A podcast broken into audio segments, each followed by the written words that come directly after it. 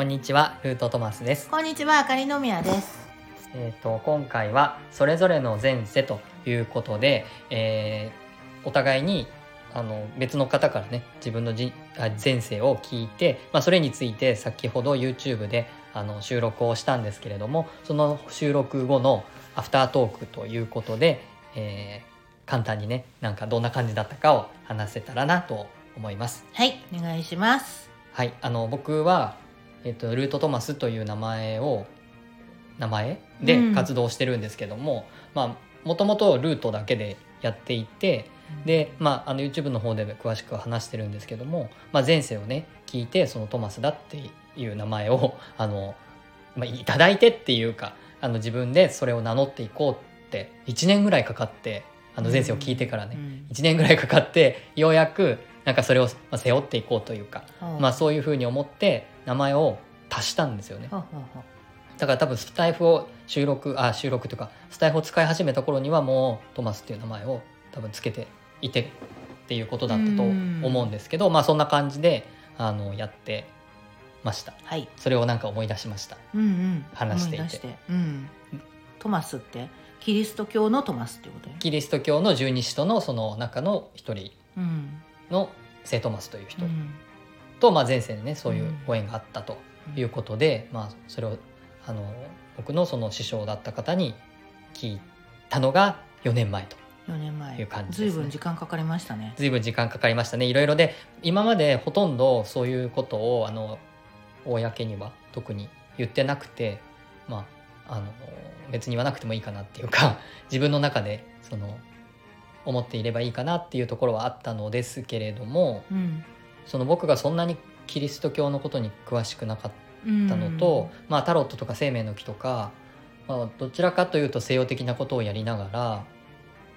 あの、まあ、西洋のものとされるものねあのをやりながら、まあ、仏教のことをやっていて、えーその辺のなんていうかこううまい接続っていうのかな、うん、その辺が自分の中で、うん、うまくつながってなかったんだけれどもあとはねあの飛騨のこととかうん。日本の歴史のこととかもうん。やり始めて、まあ、その日本の歴史のことと仏教のこととカバラのことっていうのは なんかこうあまりなんていうか僕の中でうまくつなげられてなかったんだけれども、最近いろんなことを知っていくにつれてそれが全部つながっていくような方向にうん線がラインがこう見えてきたところがあって、まあ、そこにトマスという方も関わってきてるっていうことが、まあ、だんだん分かってきてそれであの今回あかりのみやさんが自分の前世を聞くというタイミングがあったので僕の方でも、まあ、どういう前世でえーどういうご縁があって、まあ、こういう名前でやってるのかみたいなこと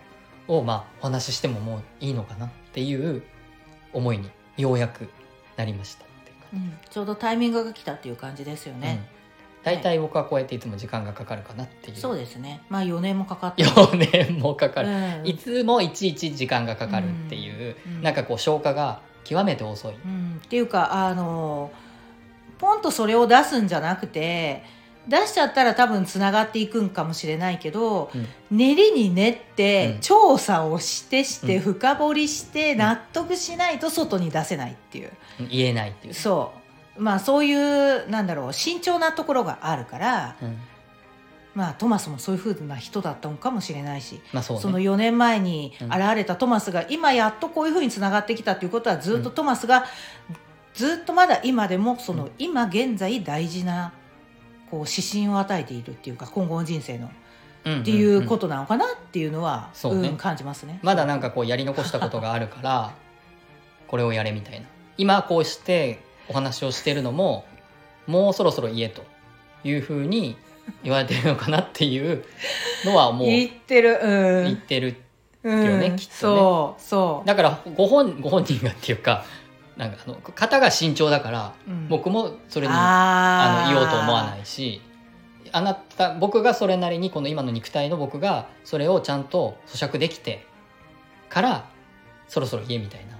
なんかこのスローペースは僕の責任じゃないと思う、ああそうなのね。あわかんないけど。もともとそういうふうじゃないのいやねわかんないけど僕だけのせいじゃなくて、うん。このこのなんだろう。そのトマスに関わるトマスさんに関わるものに関してはこういうペースじゃないと進まないみたいな。うんうんうんうんうん。まあ、なかなかこう外に出てきてるような、ね、表向きに出てきてるような人ではないから、まあ、トマスの福音書っていうものがあるとしてもあ本がね、まあ、本人が書いたっていうよりもうん。それもうんその、まあ、イエスのねその聖書もそうだけど本人が書いてるんじゃなくて、うん。その後に残された方々がその言動をまとめてるみたいなものなので、うん。その記録としては一応まああるんだけどそもそも聖書の本なんだろう聖書の中にあるものエピソードじゃないからマタイとかそういうルカとかとは違ってね、うん。だからそんなに有有名じゃないから僕も詳しく分かんないけど、うん。だからね。そう。うん。まあ人はこう神様もともとは神って言われるけど、うん。やっぱりうん。何かしらそうやってどっかの御霊をうん。受け継いでうん。今を生きているっていうこと、うん。うん。それを、まあ、最近特に、まあ、ある本を読んでうん。すごく感じるので、うん。まあ、それが書いているのが矢野裕太郎さんっていう人なんですけど、うん。もう私は本当に矢野裕太郎さんはもう今めちゃくちゃ信じているからうん。本当に今トマスがもう今その御霊を、まあ、ルートさんが受けて、うんまあ、それに向かって忠実に生きていこうとしているんだなっていうことが、人生を開拓していくんだなっていうことがすごく感じますね。まあ、そこで自分のこの肉体の我欲が負けてしまって、まあ変な欲望の方に行ってしまうと、そうトマスはもう助けてくれないっていうか、うん。あのまあ、トマスの方向に行けないからまた輪廻をしてしまう可能性がある。うん。うん、トマスの思いを受けて、うん。やっぱりこう天界でのその行く方向っていうものがやっぱり天界としてあるからそれをやっぱり肉体にこう宿ってそそれをこう使命を果たしていこうっていうものがあるみたいなので、うん。うん、天界って？天界な天界にいるの？天天天界。まあ天界っていうか、まあ、目に見えないから、うん。天界っていうイメージなんだけど、うんあの変に霊っていうと守護霊とかっていうと、生まれ変わりっていうと、よくこう目に見えないから、うん。あれなんだけどうん分かりにくいんだけど、うん。まあ矢野裕太郎さんうのん。本の言葉を借りると、うん。天界。な天の天のその世界のこと。うん。霊界？まあ霊界かな？うん。うんうんうん。そこのそのトマストマスのうん。霊、えーそうそうそう、まあ、霊みたいな魂霊みたいとな魂を受け継いでる。この肉体に宿らしてるっていう、うん。まあそういう言葉を借りると。そういうふうなのかなっていうふうにすごく今だから精進しいないといけないという。そう。なるほど。それはでもたまたま有名な人がついているかもしれないんだけど、うんうん。まあ何かしら皆さんそうやってついているみたいなのね、過去生の誰かが、まあだって1回目ってことはないからね。ない。